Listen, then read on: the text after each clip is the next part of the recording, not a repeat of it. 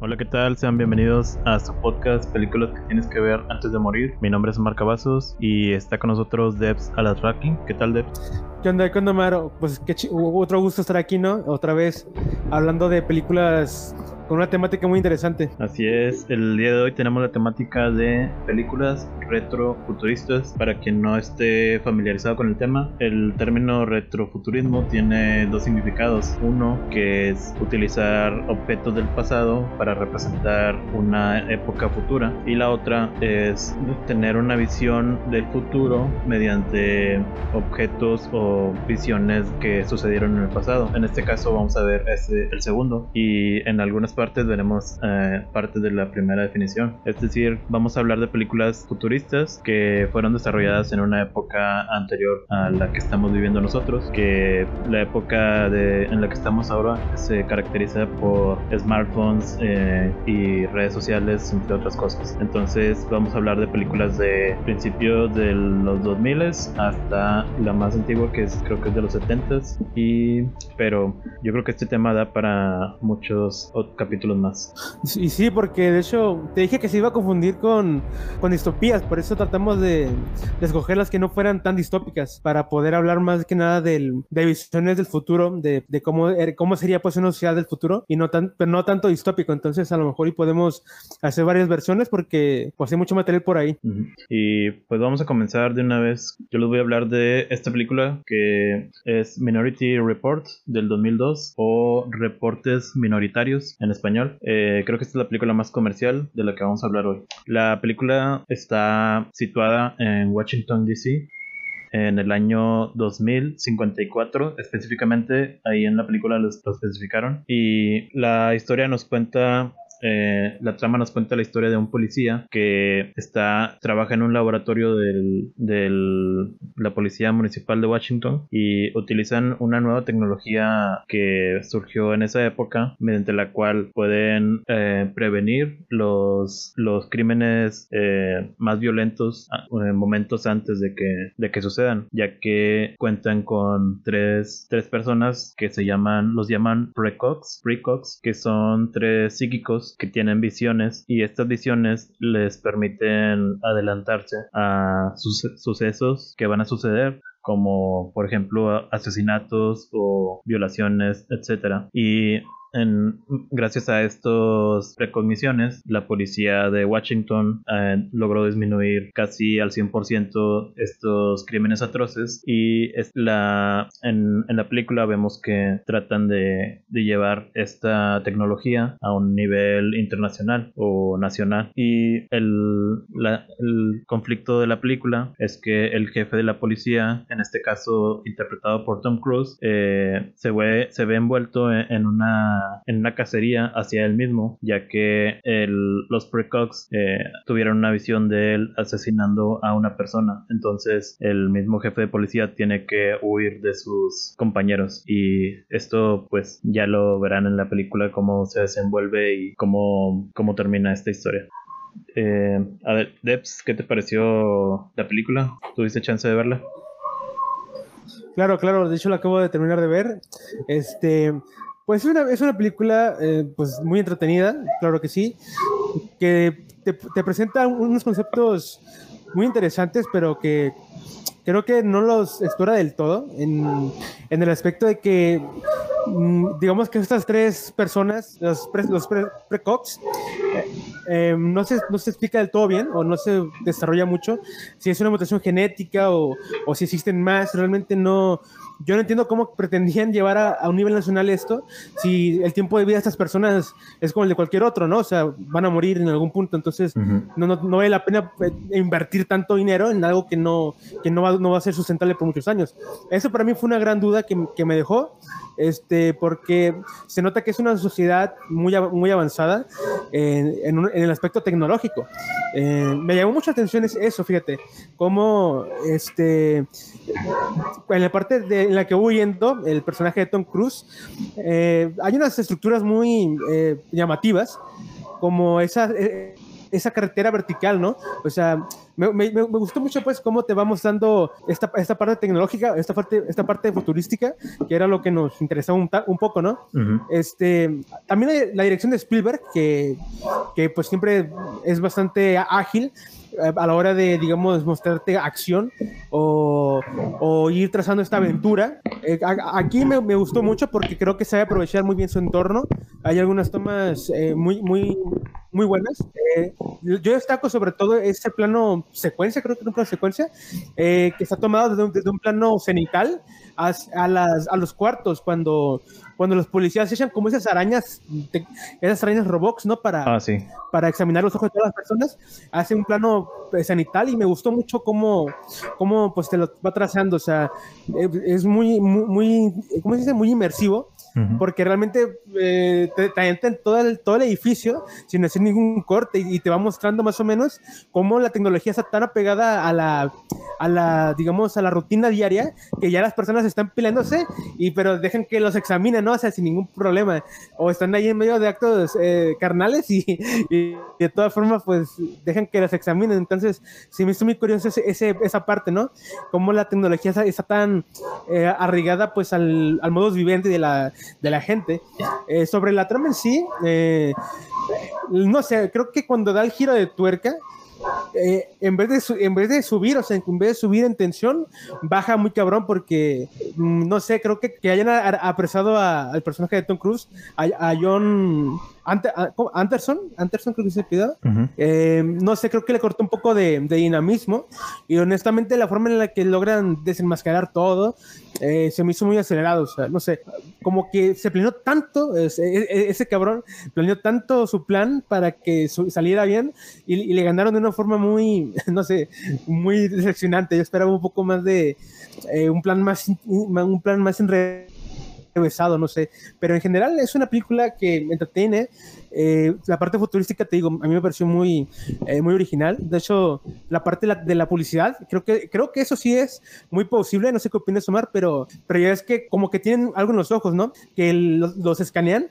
y la publicidad te habla, güey, directamente te habla por tu nombre y todo eso. Y la verdad creo que es algo muy, este, muy probable porque la, publicidad actualmente ya se está diseñando de acuerdo a, tu perfil, de, a tu personalidad, ¿no?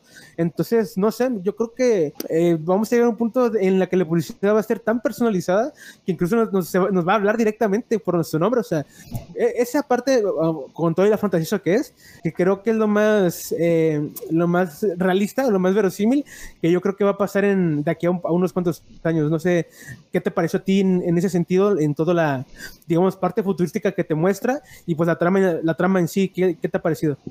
Sí, bueno, como dices, se nota la maestría de Steven Spielberg en, en muchas escenas. Eh, hay muchas escenas en las cuales eh, se nota una gran tensión en el ambiente y esos son esas, escenas de tensión se logran con eh, pequeños acercamientos y, y, una gran creo que la música también le, le, ayudó mucho. La música de John Williams que es, fue el compositor de esta película. Y pues como saben John Williams es uno de los mejores si no es que el mejor músico de compositor de, de bandas sonoras y, gracias a esta combinación de, la experiencia del director con la música, creo que le, dio una, gran tensión a las escenas eh, de acción. Y creo que eso fue la mejor parte de, Steven Spielberg, las, cómo se logró llevar la acción. Y, pero sí, sí noté mucha, eh, mucho comercialismo en, en, la, en la forma en que se, se, desenvolvió la historia. Se nota que es una, una historia pensada para todo público. Y de hecho estuve leyendo teorías eh,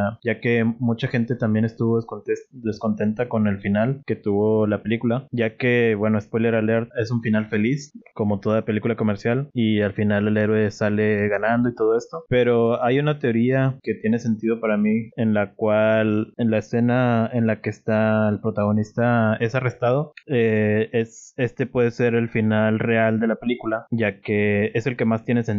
Al final eh, es arrestado y le lavan el cerebro y todo esto. Y todo lo que pasa después de eso eh, podría decirse que es un sueño del protagonista, porque si ponen atención en la película, que espero que lo hayan hecho, eh, la, la, esposa, bueno, la, la ex esposa creo, de, de, este protagonista de repente llega y lo libera eh, de una forma que no tiene sentido, no, no cuadra con su personalidad y es muy poco probable que él haya guardado, porque el, el protagonista según se cambió los ojos, entonces pierde un ojo y el otro lo utiliza para entrar a la, a la jefatura de policía. Y es muy poco probable que ese ojo lo haya guardado todo este tiempo después de tantas persecuciones y tantas peleas que tuvo. Eh, y luego para que se lo diera a su ex esposa de alguna manera pues como que no, no cuadra con la historia. Por eso Mira. Es, una, es una teoría que, que yo creo que es la, la el verdadero final de, de, esta película. Mira si, si, si, es el final de la película entonces la detesto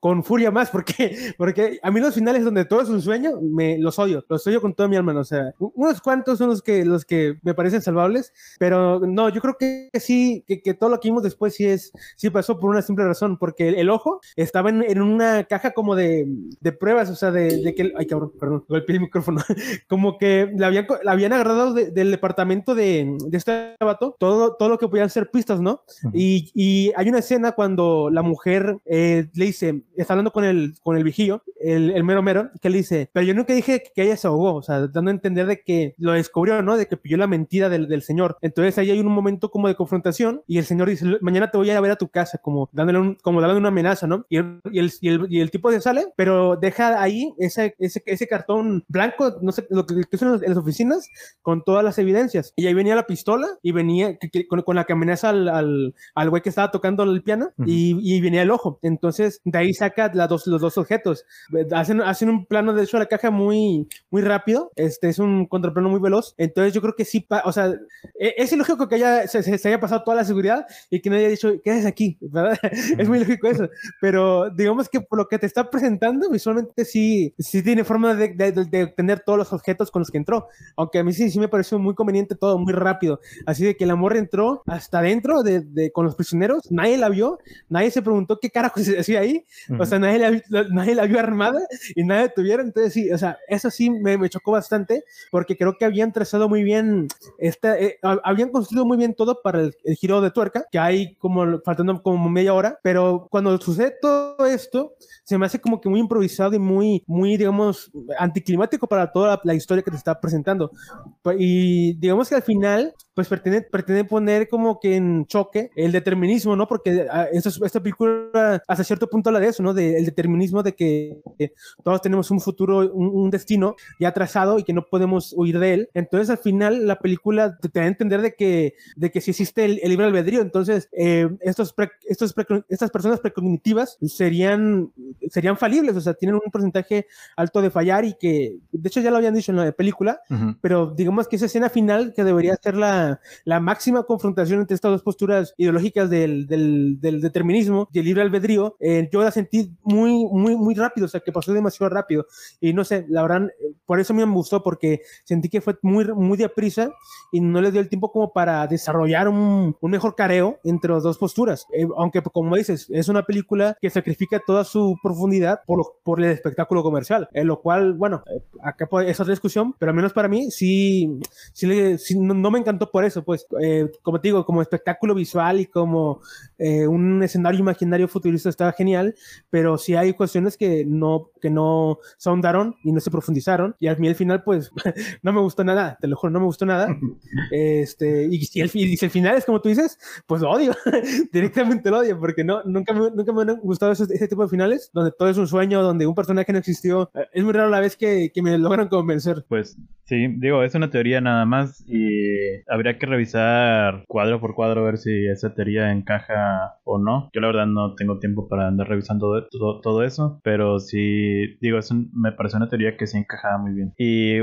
bueno, volviendo a, a lo de la tecnología, eh, hay un dato muy curioso que el, director Steven Spielberg estuvo tres años, eh, durante tres años junto a un equipo de 16 expertos en el futuro y trazaron una lluvia de ideas para ver qué, qué clase de tecnología era lo más probable que sí sucediera en la vida real. Y pues gracias a esto vemos que que sí, esta película en lo que sí acierta muy bien es en, en estas tecnologías que, que, son plausibles, como por ejemplo los eh, las pantallas touch, eh, la realidad aumentada, eh, la, el escáner de iris y de escáner de escáner de retina y el escáner de huella digital, también la supervigilancia que ahorita está en, sobre todo China está en eso y ¿Qué más? Pues los vehículos autónomos que, que, vemos que van ahí en la supercarretera y pues se nota ahí que, que, son autónomos desde el principio. Y pues creo que es todo. Ah, y lo de lo que decías de la publicidad. De hecho, este, a mí me, llamó la atención eso porque eh, ya es que usaban como unas tarjetitas transparentes, ¿no? Digamos, como si fueran USBs. Sí. Este, pero me llamó la atención porque se veían muy, o sea, dentro de su de que funcionaban así como por arte de magia, ¿no? Sino que se conectaban y, y tenían todo un proceso de, digamos, de, de, proceso de archivos. Entonces, eso me, me pareció realista eh, dentro de su, dentro de su diégesis, ¿no? Aparte que estéticamente no, no están, digamos, descabellados. O sea, si, si te fijaste, tenían puertos como para conectarlas. Entonces, no es como que la pantalla, esta donde se veía todo, fuera un plasma ahí flotante que podías poner la, la, tarjeta donde sea, no, tenía sus, sus, este, sus ah, espacios donde poner todo este, este, tipo de cosas. Entonces, me gustó ese, e, ese diseño, como, digamos, em, cuidaron mucho ese tipo de detalles, de que no fueran como que cosas que, que pueden convertirse en, lo que, convertirse en lo que sea y que tienen su, su diseño para, y, funcional para algo. Entonces, eh, no sabía eso de que se había, se había asesorado. Eh, no sé qué es, no sé qué es experto futuro, pero, pero sí, la verdad es que el diseño futurístico, futurístico está bastante, está, bastante chido. Este tiene algunas ideas que me, que me llamaron la atención, como te digo, como la, como la autopista vertical, que eso fue lo más, lo que más me gustó, lo que más me llamó la atención, ¿no? Que había visto eso, creo, en una película. Este, y pues nada más, o sea, eh, los efectos ya se los mencioné, para mí, obviamente. Este, eh, es una película que creo que, creo que encaja muy bien en, en, la tendencia de la época, ¿no? De, digamos, cuestionarse si tenemos un, un destino ya trazado, porque es de 2003, 2002, ¿no? La película. 2002, mm, y, sí. Digamos que es del 95 del 95 al 2000 y feria todavía había, muchas películas de ciencia ficción que iban de, este, esa temática. Este, se, puso, muy en boga, entonces supongo que es una película que se suma a esta corriente. Este, por cierto, eh, un dato curioso, esta película está basada en un libro muy corto de Philip K. Dick, eh, que se llama igual, Informe de Minoría, eh, y que Philip K. Dick es el mismo autor en, del libro donde se basa Blade Runner, ¿no? Entonces ustedes ven que tiene conceptos muy chidos, como estas personas que ven eh, el futuro es, es, porque, vaya, es de su es creación de Philip K. Dick. Obviamente Spielberg se inventó mucho, mucho, pero mucho de, la, de lo que vemos en la película, pero digamos que el concepto más interesante que vendría siendo los tres precognitivos y todo este sistema de, de digamos, de, de precrimen, como si lo dicen, es algo que toma del libro, pero pues acá lo convierte en, en una parafernalia muy, eh, muy, digamos, comercial que mm, no, tendría nada no tendría nada de malo si no fuera por los detalles que ya mencioné. Y pues nada más. Y bueno, nada más para terminar con, con este, ya les voy a contar unos datos ahí curiosos que encontré. Eh, hay una escena donde, donde vemos que el protagonista se encuentra con una clase de yoga y todos están en, en unas poses muy extrañas. y esa, esas personas exactamente son 12. Eh, Steven Spielberg se dio la tarea de contratar a las 12 personas, eh, los más top contorsionistas de todo el mundo, para poder grabar esa, esa escena que dura creo que unos 10 segundos a lo mucho y, y, tuvo que contratar personas de todo el mundo para poder hacerla. Y un punto que sí lo, para mí es negativo, no sé para cómo lo toman los demás. Eh, esta película se, se, a mí me distrajo mucho el hecho de, de los comerciales. Eh, había, vi por ahí no, eh, comerciales de Nokia y de Lexus, que es una marca de autos, y me di después me di cuenta que, que sí, efectivamente Nokia pagó 2 millones de dólares para poder poner su logotipo y Lexus, la marca de autos, pagó 5 millones de dólares para poder eh, poner ahí su autoconcepto con su logotipo. Eh, pero bueno, eso es parte de, de, las películas de este calibre. Ah, y un dato que sí, que sí me pareció eh, risible. Hay una escena donde el protagonista recibe un beso de una doctora que está bien loca y esta es una, una bióloga y, y ese beso, el beso no estaba en el guion original. Entonces, eso fue algo que improvisó esta señora y la, según la reacción que, que tuvo Tom Cruise en ese momento eh, fue, genuina, de sorpresa y así se quedó en la película. No mames, güey. eh, sí, me, dio mucha risa, güey, la cara de, de Tom Cruz. Ah, no sé, güey, yo pensé que estaba en, el guion, pero sí me dio mucha risa cómo se queda así con cara de, de qué pedo. este, pues, pinche señora, este, hay que, hay que funarla, ¿no? Hay que fun ya, ya, eso, bueno, ya, ya, no está vivo seguro, pero, pero hay que funarla, güey. Sí, es lo más probable. Pero bueno, ya son viejitos, ya no se les puede decir nada. no, pues buenos datos. ¿eh? Yo, nunca imaginé eso, eso último. Ni lo primero tampoco. Pinche Spielberg, lo que es el dinero, güey. pues sí. Y bueno, creo que con esto podemos dar por terminado esta película. Eh, solo les voy a comentar que hay, bueno, cada vez que demos spoilers de alguna película, yo voy a poner un banner en, en el video de YouTube. Eh, si lo están viendo, si lo están escuchando en Spotify, pues lo siento, pero igual no estamos dando spoilers que vayan a afectar mucho la visión que tengan de la película. En realidad, estas películas no son, no, no es, el punto esencial no es eh, la trama en sí, sino la forma en que está mostrada. De hecho, y bueno, este, entonces pasamos a la siguiente, que es eh, Demolition Man. Esta película que se ha hecho un poco popular últimamente por unos memes, ¿no? De, de, de, la grosería y todo eso. Mm. Esta película la dirigió este Marco Brambilla y contó con Sylvester Stallone en el protagónico. También sale Wesley Snipes, espero pronunciarlo bien, y Sandra Bullock. Ellos son los, eh, los actores principales. Esta eh, historia, la verdad es que es, es, es, la típica película de acción de los noventas con un argumento eh, ridículo, pero muy entretenida, ¿no? Básicamente aquí empezamos en, la, en, el año 1996, ¿no? Más o menos, y sale y con John Spartan. John Spartan es el es el salón y es un policía de élite que tiene ese apodo de el demoledor, porque siempre que, que, atrapa, que atrapa a los criminales termina tumbando un edificio, ¿no? Entonces, eh, la acción arranca en este año, en el 96, eh, y John Spartan está tratando de, de, de, de encontrar o de arrestar a Simon Phoenix, que es un criminal muy buscado y que tiene supuestamente de reos o de prisioneros a 30 personas. Entonces, eh, hay una confrontación en un, edificio y termina explotando, como, era de esperarse y hay una, manipulación, una manipulación ahí, un malentendido, y la, propia policía, ¿no? De John Spartan, a la, que sirve John Spartan, eh, piensa que él mató a, a, los prisioneros, y, pero más adelante vamos a ver que no, pero pues le echan la culpa y lo, y lo ponen a, y como castigo, ¿no? Como, digamos, sentencia, lo crió, ¿cómo se, cómo se dice? ¿Criogenicen? O sea, lo congelan, sí. básicamente, criogenicen, o sea, lo, lo, lo, lo congelan por uh -huh. 70 años es su condena, pero despierta un poco antes.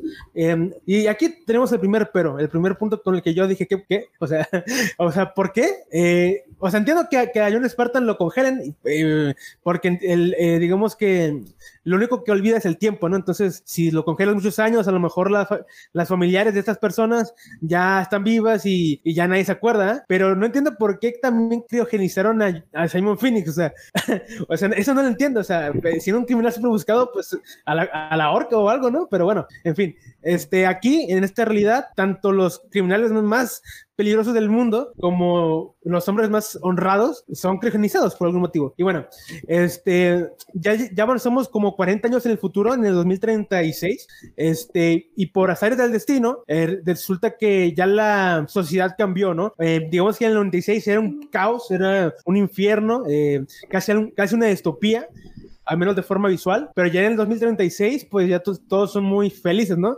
Viven en paz, este, en orden, no dicen groserías, eh, no puedes grafitear porque se limpia la pared sola, este, los autos se, se conducen solos.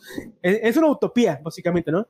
Este, pero por alguna legislación, eh, un, un, trámite burocrático muy dudoso, descongelan a Simon Phoenix muchísimo antes, este, y, este tipo, por, por, digamos, una cosa de la trama, sabe los códigos de, la prisión y, y, es más fuerte y tiene un... Está programado básicamente para ser una máquina de matar mucho más eficiente que lo era en los noventas.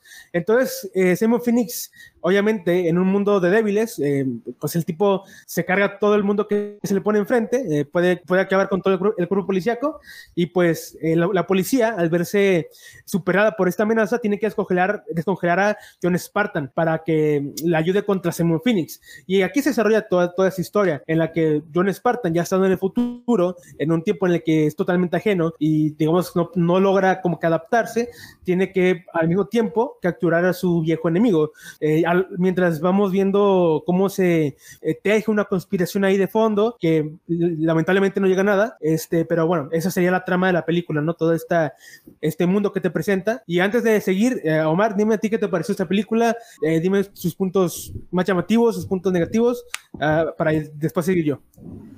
Sí, bueno, esta película, igual que la anterior, es una película bastante comercial. Eh, no van a ver nada que sea muy profundo, pero es una película para mí es muy entretenida. Yo, bueno, no sé si sea por nostalgia. Eh, yo la vi hace muchos años cuando la pasaban en tele abierta y pues desde muy pequeño me, me, me ha gustado. Y pues de hecho la tuve que ver otra vez ayer y pues me sigue entreteniendo casi de la misma manera. Eh, es, es, una película, como les digo, muy comercial y pero a pesar de sus fallas yo creo que eh, es una película, si la ven con la mente abierta, pues van a poder entretenerse. No tiene, tiene fallas, eh, pero son, son detalles menores, son más que nada, como dices, tramas que no van a ningún lado, pero en sí la, la trama original pues sí me parece, me parece entretenida todavía.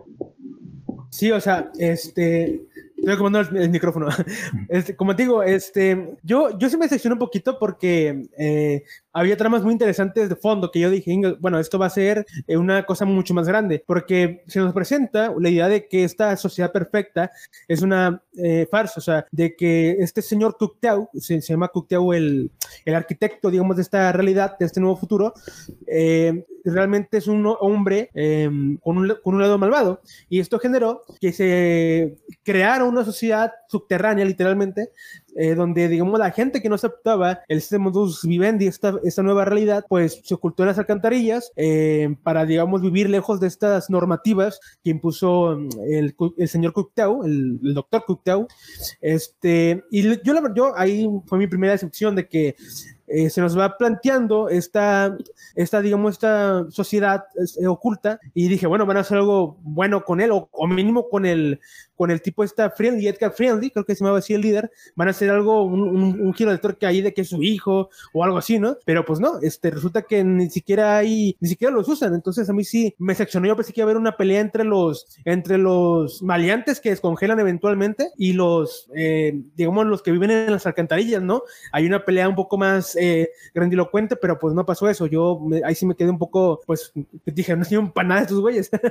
este, segundo, y lo más, y lo que a mí me, me tocó los huevos, no sé a ti, Omar, pero es que a este Cocteau, o sea, su, la fórmula que se hace de él es, es casi paródica, güey. O sea, es como, es, es como de caricatura, güey, la neta. O sea, y, de hecho toda la película tiene momentos muy paródicos que ya no sé si son conscientes o si ya con el paso del tiempo se volvieron satíricos, pero, pero hay unos momentos así de que como que se autoburla, ¿no? De, de sí misma la película. no sé si fue consciente o inconscientemente, pero, pero hay muchos momentos así. En el caso del, de la, de digamos, el final, el final sí me gustó mucho, fíjate, cómo, cómo acaban con, con todo. Me, me, gustó mucho esa, esa escena. No, no, lo iba a decir para que no, para no decir spoiler, pero está muy buena, ah, está muy bien coreografiada. Este, y algo que me llamó mucho la atención, no sé tú, eh, Omar, si te diste cuenta de eso, yo, yo le iba a odiar. Si, si pasaba, le, iba a odiar. Pero la teniente Huxley, que es Sandra, Sandra Bullock, yo pensé que, que, esa morra iba a ser la hija de, de, de, Spartan, porque es que Spartan tiene una hija pequeña, supone, ¿no? Uh -huh. Este, y pues obviamente para tiempos del 2036 debería seguir viva. Entonces dije, si esta morra, la teniente Huxley, es la, eh, él, resulta ser la hija de, de Spartan, güey, porque te, te juro que en el, en el, momento en el que ella quiere buscar y este güey la, la, la, detiene así de que no, no, no, no busques, dije, no mames, si, si, si dan ese giro de que, de que hija, no, joder, le, voy a poner cero. le, voy a poner Le voy a poner cero en Letterboxd, güey. Pero por suerte no pasó eso, pero yo no fui la única, persona que se preguntó eso, porque buscando en Gole eh, teorías y todo eso, mm, me salió un, un posteo, creo que en Reddit, de si era, preguntándose lo mismo, ¿no? De si la teniente Huxley era su hija, pero resulta que no, de que la hija sí iba a salir, de, de, de Spartan iba a salir, pero iba a estar anciana. O sea, que iban a, tenían pensado hacer esta escena, ¿no? De que se reencuentra con su hija, pero, pero pues al final se descartó. Pero este, y yo la verdad no, no tendría sentido eso porque solo estuvo congelado creo que eh, como 40 años o algo así. Entonces la hija a lo, mucho, a lo mucho tendría, no sé, unos 50. Sí, unos cincuenta y tantos. Sí, por eso yo creo que descartaron porque no había forma de encajarla. Em, entonces, bueno, lamentablemente, como, de, como dijo Mar, es una película que pues deja mucho de su, eh, digamos, potencial em, de ensayo para, para visto por el espectáculo, ¿no? En este caso, pues la verdad, como hizo Mar, es una película con muchas fallas que, que son evidentes, pero la disfrutas mucho porque tiene esa, eh, ese estilo, ¿no? Propio de los noventas, propio de Stallone, que, no sé, no, no puedes odiarlo simplemente, o sea, ese estilo sobre sustancia, pero es un estilo que te atrapa mucho. Este, y no son más si te diste cuenta de que predijeron el futuro en una escena. ¿Sabes, ¿sabes a cuál me refiero? La escena de que todo está censurado. aparte, aparte. No, la, escena donde a Schwarzenegger, menciona a Schwarzenegger y de que fue presidente o algo así. Ah, sí, sí, sí. y Schwarzenegger, y, Schwarzenegger se, se, hizo gobernador de California o algo así, no, no presidente tal cual, pero adivinaron eso, güey, de que, de que si iba a ser político y iba a tener un cargo importante. Eso estuvo cabrón, ¿eh? Eso es mejor que cualquier cosa de los Simpsons. Sí, y bueno, esa escena también fue agregada porque en esa época Schwarzenegger y Stallone tenían una, una rivalidad, eh, pues que duró muchos años. Cada vez que uno hacía una película, eh, cada vez que había una película de este tamaño, ambos estaban, eh, podían ser elegidos para ser el protagónico. Y cuando no ganaba uno, ganaba el otro. Entonces había una, una rivalidad muy cabrona entre estos dos, Schwarzenegger y Stallone. Bueno, es una buena forma de, burlarse.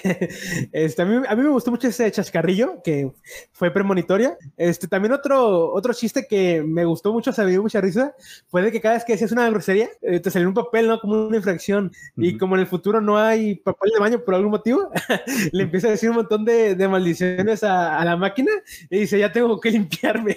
eso sí me dio mucha risa, güey, la neta, eso sí me dio mucha risa. O sea, hay muchos momentos así muy cómicos que yo no sé si fue a propósito o es involuntario, pero, pero en general sí es una película muy, muy disfrutable, aunque te digo, tiene esos eh, peros que a mí sí me, sí me hicieron ruido. Este, algo que sí me, que sí me, que sí me llamó la atención es que la teniente Huxley tiene una, pues es una referencia directa, ¿no? A Aldous Huxley. Y precisamente en, en Un Mundo Feliz de, de, ese autor, pues se plantea la, la, idea de que se puede, digamos, controlar a través de la idea de la, de la seguridad, de, de, del bienestar, ¿no? O sea, digamos, su distopía no es un mundo sumido en ruinas, eh, donde, donde, eres oprimido directamente, sino de que eres oprimido o alienado de otras maneras. Este, y aquí creo que más o menos toma esta idea de que a través de la sensación de bienestar, de seguridad, de tranquilidad puede ser controlado, ¿no? Entonces, al menos eso tiene de, digamos, de, interesante que podemos rascarle. Y pues no sé si quieras comentar algo porque tengo un dato interesante por aquí. Eh, no, bueno, pues sobre la tecnología que vemos en esta película, eh, pues lo más destacable es mm, lo que casi siempre vemos, que son autos autónomos, eh, videollamadas y bueno, en esta película se eliminó, por así decirlo, las armas. creo que nada más hay una sola arma futurista que es una pistola de, de láser o algo así. Y pues es un, cliché, pero pues eh, como no hay más armas, pues tiene un poco de sentido. Eh, pero sí lo que vemos es que los policías tienen eh, unos bastones que te dan electrochoques. Y pues esto se explica ahí mismo en la película que hubo una revuelta que después de un megaterremoto que hizo que toda la, la sociedad colapsara y después de eso pues se creó esta sociedad utópica, entre comillas, que es más bien autoritaria. Y pues creo que en cuanto a tecnología, pues no mostraron mucho y de hecho la, mitad de la película se desarrolla usando tecnología de los noventas, que es lo que le da cierto cierto encanto, ya que pues a la gente le gusta eh, pensar que su la época en la que están viviendo es mejor que el futuro o mejor que el pasado. Lo, lo más futurístico que mostraron, güey, fueron las tres conchas, yo creo. O sea, eso creo que creo que es el no más. No supimos cómo se usan.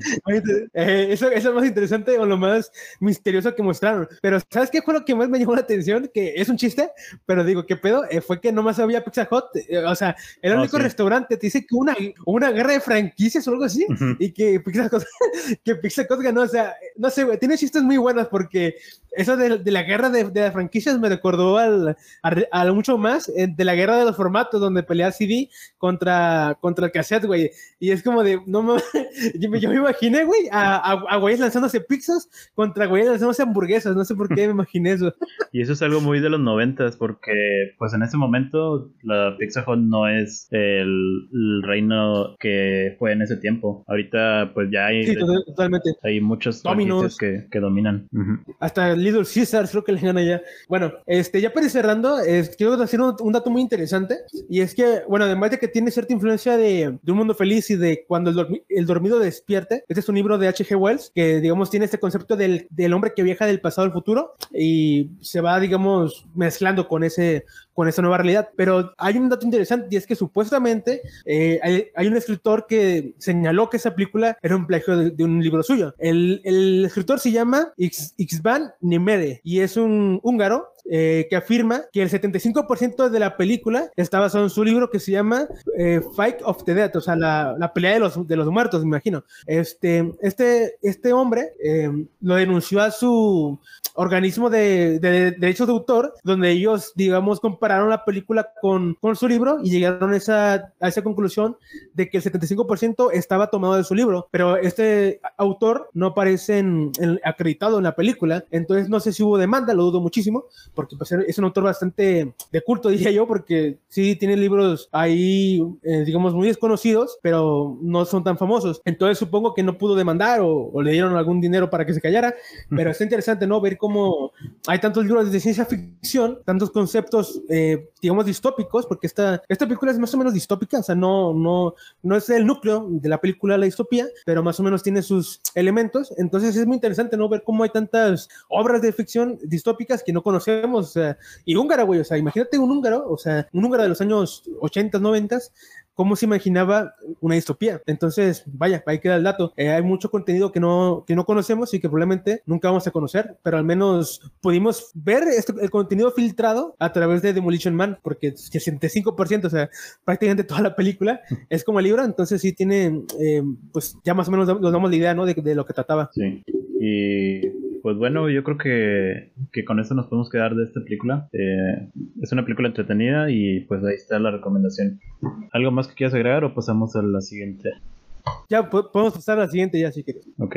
Bueno, eh, la siguiente película es probable que casi nadie haya oído hablar de ella, eh, ya que no es una película para nada comercial, aunque el actor principal sí, sí es alguien comercial. Eh, la película es Sardos, es una película de 1974 y está protagonizada por Sean Connery, conocido por ser uno de los agentes James Bond 007 y esta película yo no sabía, pero está considerada una de las peores películas de la historia. Pero aún así, esta película tiene una trama que es muy interesante. Y bueno, la película está, está ubicada eh, a finales del siglo 24, creo que mencionan ahí el, año al principio y está en, en, una tierra que fue está modificada muy eh, en la raza humana está dividida en dos en dos razas. Una que está eh, consagrada por por salvajes y la otra eh, son una raza de personas inmortales gracias a una tecnología que desarrollaron. Eh, son personas que no envejecen y prácticamente viven en un paraíso hecho por ellos mismos. Y la, la otra raza que es de los salvajes eh, está gobernada por un, una especie de dios que es una cabeza flotante que les habla y les da armas de alto calibre para que casen y asesinen y violen a estos inmortales. Eh, este, este dios que es la cabeza flotante es Sardos y en, en esta película vemos como el protagonista, eh, Sean Connery, eh, trata bueno, descubre eh, quién está detrás de, esta cabeza eh, y gracias a esto logra llegar a la sede de estos seres inmortales que son, se ven como personas normales y este, este salvaje eh, eh, comienza a ser estudiado por, por, los inmortales. Lo tratan como si fuera un conejillo de indias. Eh, bueno, tratan de, estudiar su comportamiento y su, su forma de, de, vida y todo esto. Y vemos cómo lo tratan básicamente como un animal, a pesar de que puede hablar y todo esto y puede pensar. estos inmortales lo ven como alguien sumamente inferior. No lo consideran una persona y a lo largo de, la película nos vamos dando cuenta que este esta persona, este salvaje, eh, tiene mm, cada vez más importancia de la que en realidad eh, se nos muestra al principio. Y este, esta, esta trama se va desenvolviendo. Eh, bueno, a partir de aquí les voy a dar spoilers porque es imposible explicar más eh, que la premisa esta que ya les mostré. Eh, este protagonista en realidad es, pues, básicamente un elegido. fue elegido por Sardos, que en realidad es uno de los inmortales. Y Sardos eligió a este protagonista ya que en sus genes él era alguien que había sido había sido elegido eh, con selección artificial, es decir, sus padres y, sus ancestros habían sido eh, elegidos para procrear y todo esto hasta que dieron con él, que es una persona que tiene una inteligencia y una habilidad física sumamente superior a todos los demás. Y estos, estos inmortales eh, tienen una tecnología tan avanzada que ni siquiera ellos mismos eh, pueden descifrar. Es decir, eh, casi ya al final de la película nos damos cuenta que, que, la tecnología fue desarrollada por unos científicos muy avanzados que desarrollaron la tecnología de tal forma que ni siquiera ellos pudieran, pudieran destruirla porque se borraron la memoria. Entonces no hay forma de destruirla y este protagonista fue elegido para poder encontrar la manera de destruirla porque estos seres inmortales ya ansían la muerte, es decir, la están buscando y no la pueden encontrar de ninguna forma. Y gracias a este protagonista es que se logra eh, llegar a ese, a, esa, a ese punto. Eh, como les dije, eh, sí, iba a decir que para hacer una, una película tan mala, es muy compleja en su trama, ¿eh?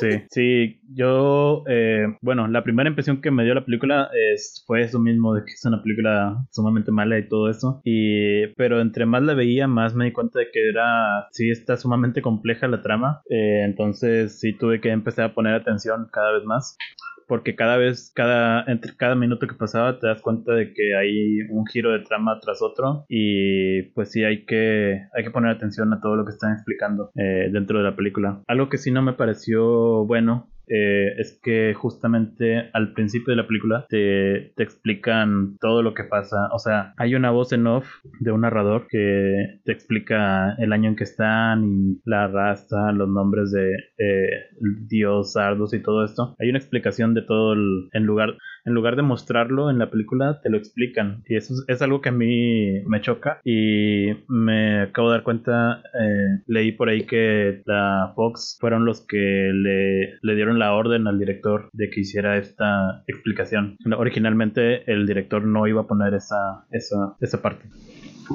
Claro, la Fox subestima, subestimó al público eh, porque, aunque también es entendible porque la película es muy, muy críptica, eh, yo, yo solamente puedo decir que esta película es un manjar para aquellos que sean amantes del cine, de la serie B, pero en serio, amantes, amantes de la serie B, de verdad, o sea, no, no que te guste una, una otra, no. Si eres un fan ese ritmo de la serie B, esta película te va a encantar porque tiene todo el, todo el cutrerío, todo lo bizarro de, de, este, de esta serie, de la serie B, lo tiene, pero de una forma, lo tiene impregnado eh, en todos sus elementos, en todos sus apartados. Eh, a mí lo que me llamó la atención es que eh, digamos, tiene una estética muy acorde a la época, ¿no? O sea, digamos, los inmortales visten como hippies y, contrastan mucho con la, con la vestimenta que llevan los salvajes, ¿no? Los, los hombres mortales, que creo que creo que el traje que lleva Sean Connery, pues es un meme por sí mismo. Eh, se ve muy, muy, muy, muy cutre. Eh,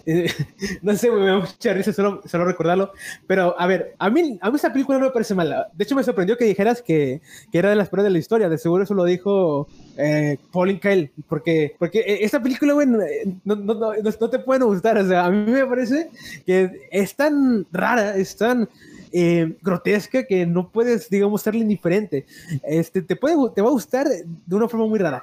Mira, este, a mí la película lo que más me gusta es que a pesar de todo su, digamos, lo excéntrico que es y de todas las implicaciones que pueda tener, tiene su parte profunda, güey, porque realmente si te fijas, eh, es tan crítica que tú por momentos no, no, entiendes lo que, la historia que te está contando, pero básicamente eh, te está hablando de, de cómo la inmortalidad eh, canso, o, cómo puede, digamos, un ser inmortal hartarse de eso, porque hay un, hay un, hay un personaje en específico que, que, él, que él ya está harto de la, de la, inmortalidad, de hecho pide que lo hagan viejo. Este, y, y, te habla cómo, se, cómo en un sistema, en un mundo donde todos son inmortales y tiene una tecnología en donde no sé si te, no sé si te acuerdas, pero digamos que todos obran en, en, pos del bien común. O sea, nadie puede tener una, una acción, una, una opinión diferente porque se ponen como que a, meditar, o sea, que hacen ahí con sus mentes que, que castigan eh, al otro, merman al, que no está de acuerdo. Sí. Y, lo, y, lo, obligan a actuar conforme la mayoría. Entonces, eh, se, me, se, me, hizo muy interesante cómo pone, eh, cómo, digamos, acerca estos tópicos de, de, libertad, de individualismo, de colectivismo, eh, de, de, una forma tan, digamos, poca, poco académico, ¿no? O sea, poco formal, porque en otro contexto a lo mejor veríamos algo un poco, eh, algo más, digamos, más elegante, por decirlo de un modo. Eh, acá no, acá es algo muy grotesco, muy, algo que no esperarías después de una película así. Este, entonces creo que sí eh, logra desarrollar bien su diégesis en el sentido de que no se siente pretencioso, que no se siente tampoco como que no pueda o, que, o, o como que no pueda tomar estos temas con, con fuerza. Creo que sí lo hace muy bien. De hecho, visualmente es lo, es lo que más me agradó, que él piensa con imagen, porque hay una secuencia, no sé si te acuerdas, Omar, de que, de que le están dando todo el conocimiento a este personaje, al de Sean Connery, y como que usan una, una técnica donde proyectan las, las, las, imágenes en su cuerpo, ¿no?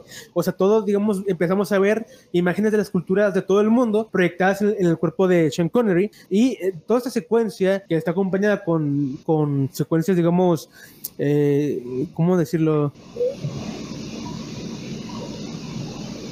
Ay, se me fue la palabra, cuartas todo este tiempo muerto, este, con, digamos, imágenes sugestivas, ¿no? Porque, digamos sí. que el, el, la parte sexual también es muy importante acá, este, entonces, te, te, pone este yo de que la sexualidad eh, de los inmortales hasta cierto punto está reprimida porque como son inmortales no, no ocupan procrear. De hecho, el final es ese, ¿no, Omar? El final es, eh, es este tipo procreando a un hijo con una de las inmortales o una de las ex inmortales, eh, dando pues este, digamos, este retorno al, o esta, esta dualidad entre el salvajismo que representa él o un salvajismo ya educado con, el, con una con un intelectualismo que ha cedido, ¿no? De, o que se ha bajado de su élite.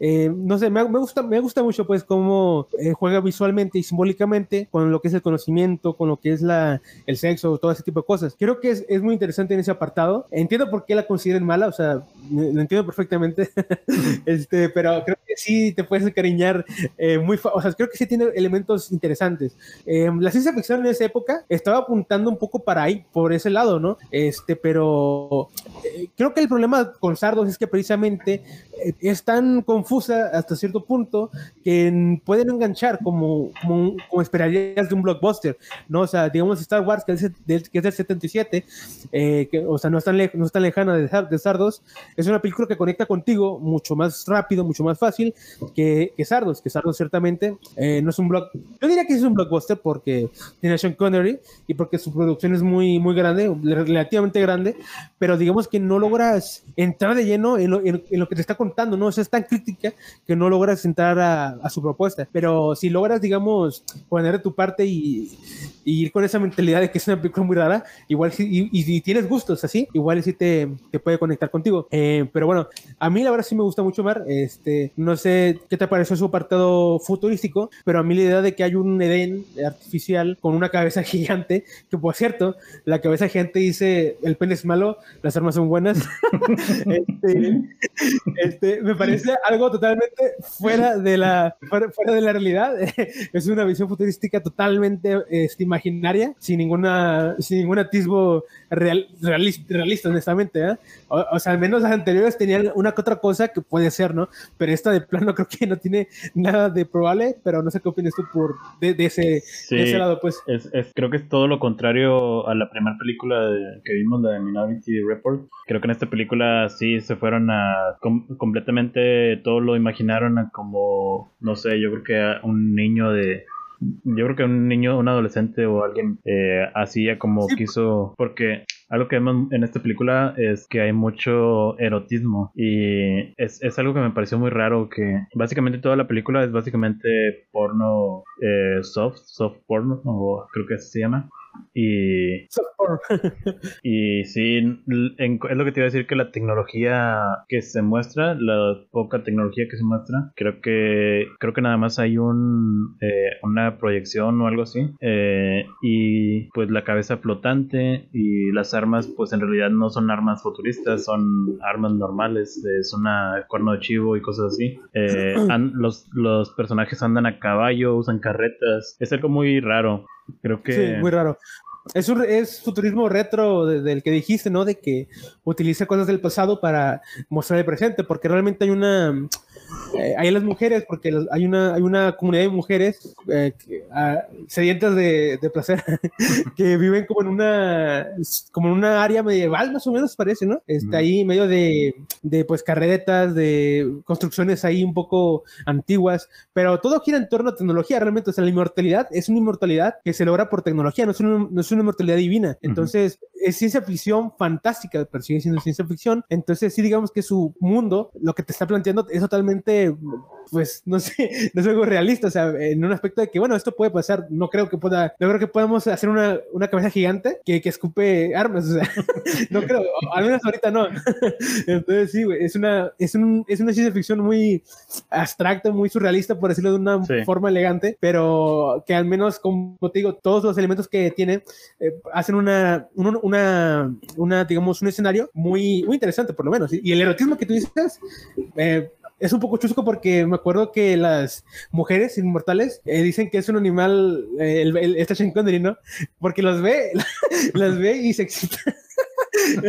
o sea, que es, es, muy cutre esa escena. Pues no se ve nada, no se ve nada así gráficamente, ¿verdad? Pero, pero sí se, sí se explica, sí se muestra en, con otras palabras de que el vato, cuando las vio, pues se le se despertó el titán. Entonces, sí hay muchas cosas así e, eróticas. Sí, eh, digo, a, mí me incomodó mucho eso de que básicamente todas las mujeres eh, estaban, eh, pues estaban hechas para el placer de este, del protagonista. Se me hizo, se me hizo muy incómodo, pero pues bueno eh, pues ahí está la historia. Digo, eso no, no creo que no afecta mucho la trama, pero pues Sí, es una película muy bizarra, como dices, y pues sí, no a todos les va a gustar.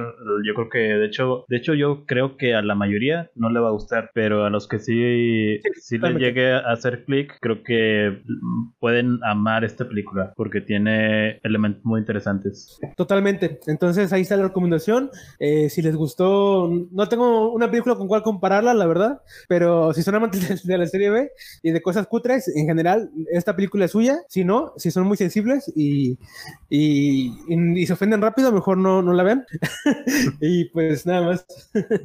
bueno, pues ahí lo tienen. Eh, yo creo que podemos pasar a la última película que eh, creo que es la más interesante. Totalmente. Este, antes me recuerdas en qué año se desarrolla. Bueno, la, la última película es Gataka del director Andrew Nicol que se estrenó en el año 1997 y contó con Ethan Hawke, Uma, Uma Thurman y Jude Law como los personajes principales películas.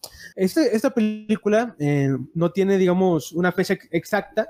De hecho, creo que dice eh, que, se desarrolla en un futuro no tan lejano. Así simplemente eh, se presenta la, el tiempo de la película. Y en esta, en esta realidad, los humanos hemos, alcanzado una tecnología tan sofisticada que podemos diseñarnos genéticamente a un grado de, la, de casi la perfección. Entonces, el protagonista que vendría siendo, ay, no, el protagonista que es, ah, espera, Vincent. Me el teléfono. Sí, Vincent Freeman, interpretado por Ethan Hawke, él, él digamos es un eh, ingeniero o un, este, un tipo que está trabajando ahí en, las instalaciones de, de, Gataka, para, digamos, llegar a, Titán. no, ¿cómo se llama la luna? Ah, rayos. Sí, se llama. una de las lunas de, de Saturno. Saturno. Bueno, digamos que él siempre tuvo el sueño de, de viajar al espacio. la, humanidad también ha, ha alcanzado esta, esta tecnología de poder poblar o orbitar otros planetas muy lejanos y él, digamos, que es asignado para eh, viajar a una, a una luna de, de, Saturno. Entonces, pues no se le ve muy feliz, eh, no se le ve muy preocupado y no, y no entendemos por qué, ¿no? Si es su sueño, pero ya, digamos, si se nos cuenta lo que realmente pasó. Y es que este sujeto que se hace llamar eh, Vincent, Vincent, realmente es un impostor, ¿no? Como dije, acá en la realidad los humanos son diseñados de una forma perfecta y, y la sociedad la forma en la que, se, en la, forma en la que funciona se ha centrado precisamente en los genes. Eh, y eso es muy interesante, fíjate, porque creo que el director acuñó el término genoísmo, que es la forma de discriminar o de segmentar a la población por los genes. O sea, ya no, ya no hay discriminación por raza, por clase social, por orientación sexual, sino por tus genes, cosa que está muy, muy cabrona. Eh, digamos que él fue un niño eh, que nació de forma natural, sin ninguna modificación específica, y eso le valió nacer con algunos problemas eh, respiratorios, eh, no ser tan dotado físicamente, ¿no? Eh, y eso contrastó mucho cuando llegó su hermano, que él sí fue, digamos, diseñado genéticamente y fue, y fue muy superior a, a, él desde el principio, ¿no? O sea, era más alto, más rápido, más inteligente, más, más guapo, más todo. Entonces, él crece con esta, digamos, cohibido, sabiendo de que él, aunque se esfuerce, por más que se esfuerce, nunca va a poder ser tan bueno como su hermano, o, o es lo que él piensa, ¿verdad? Pero su sueño es, es ir al espacio, pero al no tener los genes, los genes, digamos, buenos para poder acceder a esa élite que, que seleccionan, porque no importa tus conocimientos, importan tus genes. Entonces él tiene que ponerse de acuerdo con un eh, vamos a decirlo así, con un espécimen perfecto eh, que, que, ya no funciona porque está inválido. Este sería Jerome, Jerome, Jerome Eugene Morrow, que es interpretado por Jude Law.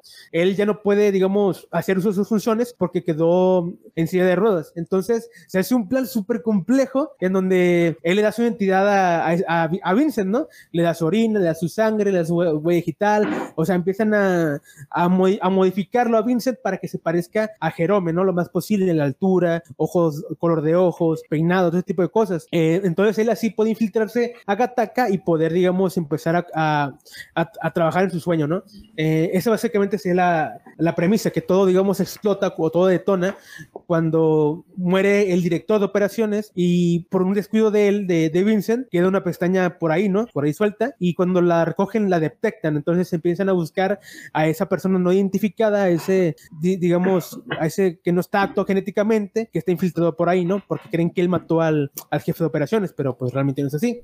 A ver, Omar, ¿a ti esa película qué te pareció? ¿Qué es lo que más destacarías de, de, de Gataka? Bueno, yo quiero comenzar diciendo que esta película es una, eh, si no es que, bueno, sí es una de las que para mí es de mis favoritas. Eh, creo que es, es, un mensaje que personalmente me llega y pues eh, ahí creo que lo más destacable pues en sí es, es el mensaje de superación que, que te da la película, de que es el la típica película que te dice que no importa de dónde vengas, sino qué tan grandes sean tus sueños, aspiraciones y todo esto, pero te lo, te lo da de una forma, de una forma pues no tan fantasiosa como, como en otras películas, porque en esta película sí sí utiliza la meritocracia, que es esto de que el esfuerzo es recompensado, pero al mismo tiempo te muestra que no es algo tan sencillo como en otras películas. En esta, el protagonista eh, sí se esfuerza y es recompensado, pero de una forma eh, sobrehumana, se esfuerza ah, de una forma que no cualquiera podría lograr. Entonces, pues creo que esta película, eh, esta película le puede llegar mucho a las personas porque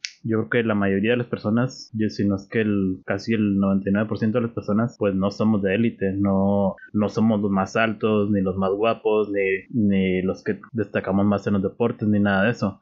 Entonces, yo creo que por eso muchas personas se sienten identificadas con el protagonista de, esta película. Y pues sí, yo creo que la, eh, es lo que más se destaca aquí. Eh, y hay un, bueno, lo, lo otro que es sumamente destacable es el diseño de producción que junto con la, con la fotografía, yo creo que hacen esta una de las películas de ciencia ficción eh, mucho más, eh, más agradables a la vista y con un diseño muy interesante y una fotografía eh, pues que te cautiva. Y tiene muchos, hay muchos detalles que, que ahorita vamos a, a, mencionar, hay muchos detalles ocultos en esta película. cabe destacar que el director Andrew Nichol es, es el mismo escritor de la película de Truman Show, que si conocen la película Truman Show, con eh, pues, bueno, ya creo que ya sabrán que esta película está llena de detalles eh, en cual, eh, ocultos y detalles que se han descubierto a lo largo de los años. sobre todo en, internet se encuentran muchas publicaciones al respecto de pequeños detalles que se encuentran en la película. Bueno, todo esto es gracias a Andrew, a la mente de Andrew Nico, que su, idea original era debutar con The Truman Show, pero los productores no confiaban en, un director amateur para, para tal película. Entonces se le dio el guion de Truman Show a Andrew Nichol, que lo modificó para, para que el director, eh, creo que Peter Blair, algo así se llama, eh, que él pudiera dirigir la película. Y después de, del éxito de Truman Show, eh, se le dio luz verde a, a Nicole para poder dirigir esta, que, que, es su película debut. Y yo creo que, yo creo que es su, su obra maestra porque después de esta película eh, tiene dos, tres películas que son destacadas, pero no al nivel de, culto que tiene Gattaca. Eh, probablemente conozcan In Time, que es esta película futurista también, en la cual eh, el tiempo es la, la moneda y pues si quieres, si eres millonario, puedes, puedes ser inmortal y si no, si eres pobre, pues te vas a morir eh, muy rápido. Y pues sí, creo que yo creo que Gataka eh, hasta ahora sigue siendo su obra más destacada. Este, totalmente, o sea, creo que eh, a mí lo que más me llamó la atención de Gataka es como poner sobre la mesa tantos temas, ¿no? En el aspecto de que, eh, por ejemplo, el personaje de, de Jerome, del Jerome original, Jude Law, él es un personaje que dentro de este contexto, él es perfecto, ¿no? Pero digamos que ya no puede usar esa perfección porque está limitado por sus piernas, o sea, ya no puede caminar. Entonces, eh, te, vale la pena preguntarse eso, ¿no? De cómo, eh, si es una perfección real, ya que un accidente, un, una, una quebradura de pierna te puede, te, puede tumbar, ¿no? O sea, y ya esa perfección genética no, no, te sirve de nada. Entonces, no sé, me, creo, creo que ese personaje es el más complejo en el aspecto de que, por su final sobre todo, porque es alguien que ya no puede, digamos, trascender o ya no puede eh, valer en un, en un, mundo donde todos son perfectos. Eh, o sea, imagínate, alguien que era perfecto y ya no lo es. O sea, entonces, ¿qué vale, no? Si no tiene ninguna otra cualidad más que esa. Eh, yo creo que él busca su forma, digamos, de trascender o de ser recordado a través de Vincent, el personaje de Ethan Hout, porque él lo, apoya, o sea, lo apoya mucho, o sea, él se sacrifica incluso eh, físicamente porque le da sangre, le da orina, le da de su piel, ¿no? Para que deje ahí rastros. Entonces, su compromiso es, es muy grande em, eh, a un punto, digamos, como si fuese tratara de un familiar suyo, cuando pues realmente no es alguien, digamos, cercano a él. Eh, y, cuando, y su final, que no lo voy a decir, pero tiene un final un poco triste, yo entiendo ahí de que él, lo única forma en la que ella puede, digamos, trascender como humano es a través de ayudando a otra persona, ¿no? O sea, a través de, digamos, él impulsando a alguien más eh, que fue condenado a vivir siempre abajo. Entonces, me gustó mucho eh, este personaje. Eh, realmente no, a pesar de que tiene una clara depresión, no se le hace, digamos, es, es sutil, es una representación muy sutil de, de, esa depresión. O sea, no es alguien que esté siempre cabizbajo o, cosas así. incluso es alguien medio festero, ¿no? De que le gusta tomar y todo eso.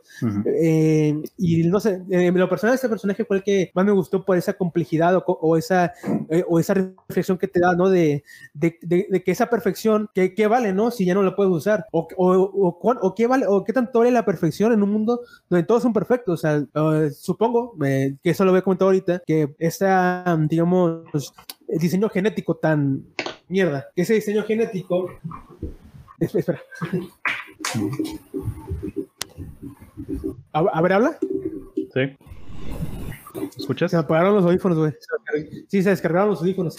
Pero ya, bueno, te digo, este, como te digo, en, en, este mundo donde todos son perfectos, entonces la perfección que vale, ¿no? Porque la perfección es tan común que eh, realmente te hace especial serlo. Eso, eso, es lo que me, lo que me hizo eh, reflexionar este personaje, ¿no? Por eso me gustó tanto, eh, de que le, le, quita cierto misticismo, cierto encanto al esfuerzo humano, ¿no? Que creo que es lo que representa el personaje de Vincent, porque Vincent, a pesar de que ciertamente no es alguien dotado físicamente para ser, digamos, alguien, alguien top, él se esfuerza y logra superar incluso a su hermano ¿no? En, en, dos ocasiones, porque ellos tienen un reto de ponerse a nadar y quien, digamos, acobardara y regresara, pues perdía.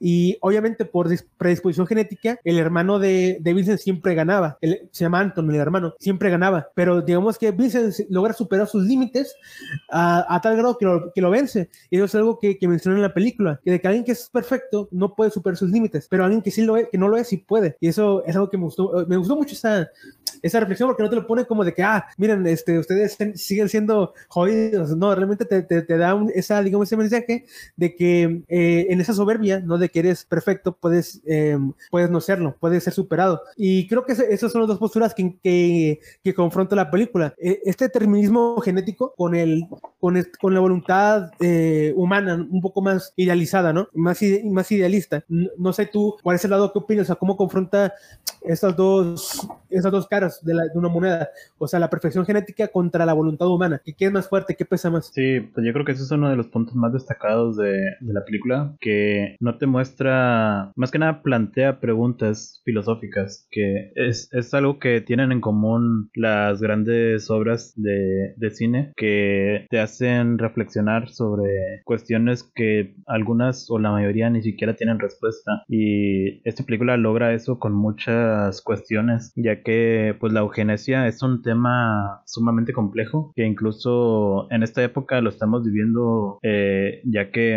han habido noticias de, de, casos de científicos que han modificado personas. Hay un caso muy famoso en el que un científico chino hace un par de años modificó a unas gemelas para que para quitarles la, un gen que hacía que las hacía invulnerables al, al VIH. Entonces, este científico fue, fue arrestado por esa modificación y ahorita está en la cárcel. Creo que ya le dieron sentencia, le dieron una multa de millones de dólares, no sé. Y pues es un tema muy complejo que, que en esta película se aborda pues de una manera muy filosófica y plantea más preguntas que respuestas. Totalmente, de hecho ahorita como lo mencionas Omar, eh, está creo que muy, eh, muy vigente el tema de los genes. No sé si tú has ido por ahí a, personas con cierto darwinismo social, pues, si lo podemos decir así, de que dicen que los más fuertes, o sea, los, más fuertes genéticamente, son los que deberían sobresalir, ¿no? Y desde, un punto de vista, digamos, biológico, a lo mejor es cierto, pero yo considero que la postura de, la que nos aborda la película, ¿no? Sobre esta sociedad donde los genes son más importantes que cualquier otra cosa, pues a mí me parece una, una sociedad totalmente antihumana. no sé qué opinas tú, pero creo que, o sea, alguien que es débil, en débil en genes.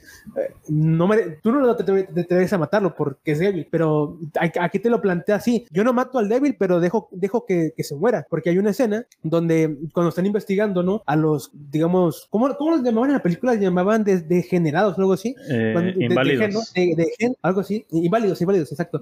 Este, están como en una eh, área muy pobre y hay, hay personas de todas las ciudades al, que los están eh, checando como si fuera un campo de concentración, güey. Y, y, esa escena tan sutil y tan corta como es, eh, pues te, deja, te, te, queda grabada porque precisamente te, da a entender cómo la gente que no, que no está bendecida genéticamente es tratada como basura, o sea, ya no importa, y, como dice la película, no importa si eres negro, si eres latino, si eres como sea, porque todas las personas que estaban ahí eran de muchas edades, de muchas razas, pero como no eran, eh, como eran inválidos, eh, pues no eran menos, güey. Entonces sí, ah, por eso digo, me parece totalmente una sociedad en tu mano, eh, la, que, la, que, la que presenta el director, pero que es funcional, o sea, es funcional porque están en el espacio, pero digamos que el personaje de Vincent es la representación de este humano inválido, como lo llaman ellos, que logra superarlos, ¿no? Por, por pura convicción, por, por esfuerzo, por, porque, por, porque él valora algo que ellos no, y es precisamente todas las, las cualidades que, que, no pueden, digamos, mejorar ellos, el conocimiento, el, eh, el conocimiento en todas sus expresiones, ¿no? Eh, por, eso, por eso, como dices, la gente se puede identificar mucho con él, porque eh, es, digamos, la, es la forma en la que nosotros nos miramos, insertados en esa sociedad, que es una sociedad futurista, eh, no sé si irreal, la verdad no sé si eh, llegamos a ese punto, pero digamos que en, en ese contexto, nosotros somos, somos Vincent, ¿no?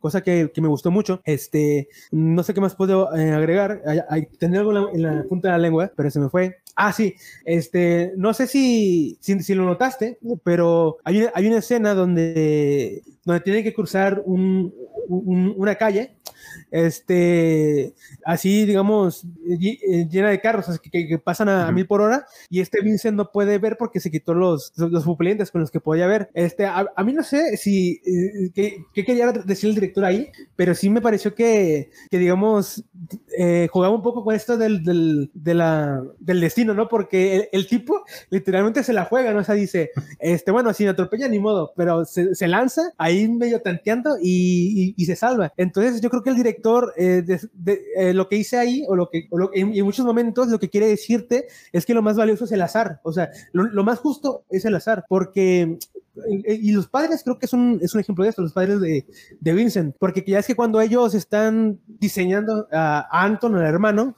ellos dicen, pero queremos dejar unas cosas al azar, pues dice, queremos dejar algo como a la suerte, para, porque no queremos darle todas las ventajas. Entonces, los padres de los padres de Vincent hasta cierto punto tienen esta filosofía, ¿no? De que el azar es el único verdaderamente justo porque no se sienten, digamos, con esa superioridad moral o más allá de la moral para decir cómo debe ser una persona, ¿no? Cómo nacer una persona. O sea, rechazan ese impulso divino que significaría diseñar una persona, ¿no? Este, y de hecho en esa parte de los padres es muy interesante porque cuando nace Vincent, ellos, ellos digamos, tienen una ideología, una postura más mm, romántica, no sé cómo decirlo, más eh, natural de que él nazca como deba de nacer, ¿no? Pero digamos que ya están eh, cohibidos o ya están exhortos, eh, inmersos, perdón, en esta realidad donde la tecnología los está consumiendo poco a poco, a tal grado de que cuando Vincent nace, él dice eso de que sus padres lo, sobre, lo sobreprotegían demasiado, entonces ya con ese temor o ya con esa, digamos, trauma, por decirlo de cierta forma, de vivir en un, en un mundo donde si no eres perfecto genéticamente no vales nada, tuvieron, yo creo que se vieron orillados a, a diseñar a Anton. Eh, y no sé, a mí la verdad, e, esa parte del azar de, de digamos, eh, rechazar la, la, el determinismo casi divino que significaría diseñar una persona, me, me, gusta mucho cómo lo representan los padres, ¿no? De, de Vincent. Algo que sí no, que me, que me, hubiera gustado saber más es quiénes pueden acceder a este diseño, porque los padres de, Vincent no eran ricos exactamente, pero tampoco eran pobres, eran clase medieros. Pero eso significa que todo el mundo puede diseñarse o solamente unos cuantos pueden diseñarse. Porque si solamente unos cuantos pueden hacerlo, significa que sí hay una, hay una barrera social también, una barrera económica. O o si todo el mundo puede hacerlo, entonces no hay ninguna. Y, y, si es coherente con lo que nos plantean, pero bueno, eso es algo que me hubiera gustado ver nada más. Sí, y algo que tiene la película es que sí, casi todas las decisiones están muy bien argumentadas. Eh, por ejemplo, esto que dices de que el, el, segundo hijo está, los padres tienen un cambio de actitud porque con el primer hijo que es Vincent, eh, pues se dan cuenta de que tiene esta enfermedad cardíaca que lo va a limitar y eso provoca el cambio de, de actitud que tienen hacia la tecnología de la eugenesia, que, que eso hace que, que se, sean, diseñen a, a, su segundo hijo. Y a lo largo de la película vemos que hay muchos, eh, hay muchos eh, detalles muy bien argumentados, que eso es característico de un buen guion, que cada decisión está eh, justificada, cada decisión de los, de los personajes. Y también... Ah, como, la, como la del doctor, eh, la del doctor, hay no que eh, el que siempre los atiende, eh, si no hubieran sacado eso del hijo, porque es que al final Vincent orina de su orina normal, o sea,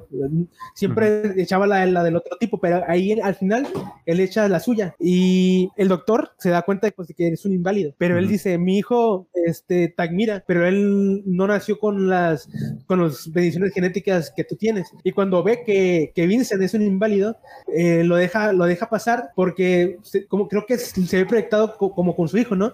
De que él siendo un inválido, o sea, Vincent logró llegar hasta ahí. Entonces, como que él dice, bueno, entonces mi hijo tal vez también pueda hacerlo. Y me gustó mucho ese, pequeño detalle, ¿no? Como dices, todo está muy bien argumentado. Y yo creo que ese doctor, que es el mismo que lo estuvo eh, probando todo el tiempo, yo creo que él ya sabía desde un principio esto de que era, él era un inválido, pero como tiene esto de, que, como su, tiene la motivación de creer que su hijo también puede llegar a ser tan grande, eh, creo que eso le, le permitió al protagonista llegar o mantenerse en esa posición, porque yo creo que, que un doctor si fácilmente se hubiera dado cuenta de que él estaba haciendo trampas en, las pruebas. Y, esta, esta parte, este último argumento de, de, su hijo, creo que eso justifica que se le haya eh, pasado algún, eh, alguna prueba en la que hubiera salido mal. Sí, de hecho, ¿eh? ahora que lo, piensas, que lo dices, eh, es verdad, es muy probable que él ya supiera, porque es muy condescendiente, no, no, no, condescendiente, pero es muy, este, muy amigable con él, ¿no? Como que sabe, eh, como que ya tenía ahí en, en, en, mente al menos sospechaba de que él era un inválido, pero tiene razón, si no hubieran mencionado eso al hijo, al final, ¿no? Cuando ya se va a ir, a lo mejor sí hubiera parecido muy conveniente, pero, pero sí le da esa, digamos, ese trasfondo que, que, que necesita el personaje para saber por qué lo estoy, para entender por qué lo está apoyando, ¿no? Y creo que es muy acertado tiene muchas cosas así, eh, de que entiendes por qué este, actúan los personajes. Eh, porque aún en medio de esta sociedad eh, geneteísta, por decirlo de, cierta manera, todavía hay rastros de un pasado, ¿no? De, de un pasado de, donde la humanidad pues no era, no estaba diseñada. Entonces yo creo que eso tiene sus destellos en varios personajes. Incluso el personaje este del hermano no, no, lo, no, lo, no lo entrega precisamente por ese arraigo que tiene, más que nada por el arraigo que tiene con él, ¿no? Con, con Vincent, pero al mismo tiempo yo creo que es porque e, él, él mismo sabe que lo ha superado, o sea, él, él sabe que Vincent lo superó, de que superó a, a todos los, los, otros diseñados. Eh, y eso se ve al final cuando, cuando hace la competencia de natación, que otra vez vuelve a perder Andon, pese a ser un, un, un, diseñado, ¿no? Cosa que esa serie es poética, ¿eh? esa serie es muy poética, este, sí. por cómo, por, por, todo lo que significa y por cómo, el, por el momento en el que llega, sobre todo. Este, no sé, es, muy, es una película muy buena, muy, eh, muy poética, tiene sus, mm, sus trazos filosóficos eh, y aparte, obviamente, tiene una, una puesta en escena. no hemos hablado que es el futurismo porque, porque la verdad es que creo que lo más interesante era este, esta, cuestión filosófica, ¿no? Esta existencial. Pero en, en, términos futurísticos, como ya dijimos, existe esta tecnología de, de diseño de, de, genes, existe el viaje en el espacio, existe una tecnología de punta, porque existe una, una, una base de datos de todas las personas, ¿no? Porque eh, pueden reconocer tus genes, tu, por, por, por, por tu ADN, ¿no? O sea, pueden reconocerte por la saliva, la sangre, el sudor, por tu pelo, por lo que sea. Entonces, tienen una base de datos muy, muy fuerte. Eh, es una sociedad chida, fíjate, eh, eh, tecnológicamente al menos. Este, ah, eso, eso, de la tecnología eh, es lo que les iba a mencionar, que esta película encaja en el, en el otro, la otra descripción del término retrofuturismo, que es la de usar tecnología del pasado para representar el futuro. En esta película se cumple ese término, ya que en esta película vemos muchos vehículos de, de, los 50, de los 60 que son convertidos a eléctricos. Entonces aquí se utiliza este término, eh, pues el, la tecnología del pasado representa el futuro en este, en este aspecto, eh, que incluso también lo vemos en los edificios, que son todos los edificios que vemos en la película son edificios de los 50, de los 40, que tienen diseños muy eh, brutales, creo que así se llama el, el tipo de diseño, brutalista, que son son edificios muy rectos y, muy bien trazados y se utilizan estos edificios también del pasado para representar un, un posible futuro. Y ese es, ese es el otro la otra definición de retrofuturismo. Por eso esta película yo creo que es la, es, la, es una perfecta definición de, de este término Totalmente. ¿Algún, ¿Algún, dato curioso que quieras decir de, de Kataka para ir cerrando? Sí, pues de hecho hay, hay, muchos datos curiosos. Yo les recomiendo que vean algún video de internet o probablemente yo haga algún video ahí en mi canal al respecto de datos curiosos. Y, pero algunos que, que vale la pena mencionar es que esta película fue, fue votada por científicos de la NASA como la película de ciencia ficción más eh, acertada jamás hecha. O sea, de todas las películas, esta es la película más, más probable de que suceda. Eso dijo la NASA. Yo les creo, ¿eh? y un dato también que antes de que se hiciera la película, de que saliera en cines, eh, hicieron una campaña de marketing eh, donde ponían anuncios que le preguntaba a la gente que si querían modificar genéticamente a sus hijos. Y hubo miles de personas que, que llamaron porque pensaron que era real. Y, o sea, eso, eso nos quiere decir que en la vida real sí hay muchas personas que quieren eh, participar en esto de la eugenesia, quieren que sus hijos sean modificados genéticamente, están a favor de esto. Y pues eso nos dice que, que la sociedad en la que vivimos, eh, eh, pues sí, se, se encamina a hacia este futuro. Es muy probable. Chale, güey. Yo, me sé otro, este, que donde, se filmó esta película, en donde están las instalaciones de Gataka, es, es, es, es, el mismo lugar donde se filmó THX 1138 de George Lucas. Eh, y, y, curiosamente, esta película, la de, la George Lucas, yo la había propuesto originalmente para hablar aquí, eh, pero eh, al final la descartamos porque era muy distópica. Pero se me, se, se me hizo muy interesante, güey. Eso es lo que yo llamo poesía, güey, poesía pura. este, de que se haya filmado donde mismo, esta película. Entonces fue como que una por otra. Está, está, está muy bien todo, ese, todo ese apartado. Y bueno, yo la verdad no tengo nada más que, que agregar, no sé si tengo otro dato, eh, pero bueno, se la recomiendo mucho, me gustó bastante y tiene muchos elementos que te que discutir por más y más, más horas, pero aquí por comodidad no lo hacemos. Sí, este, esta película da para muchas horas de, plática y de datos, pero pues lo podemos dejar para después. Eh, creo que podemos dejar ahí hasta aquí el episodio. ¿Algo más que tengas que agregar, eh, no, yo eh, nada más. Em, creo que no tengo otra cosa que aportar. Ahí quedó ya la recomendación por mi parte. Bueno, pues yo por mi parte me despido. Mi nombre es Omar Cavazos y nos vemos en el próximo capítulo. Chao. Bye.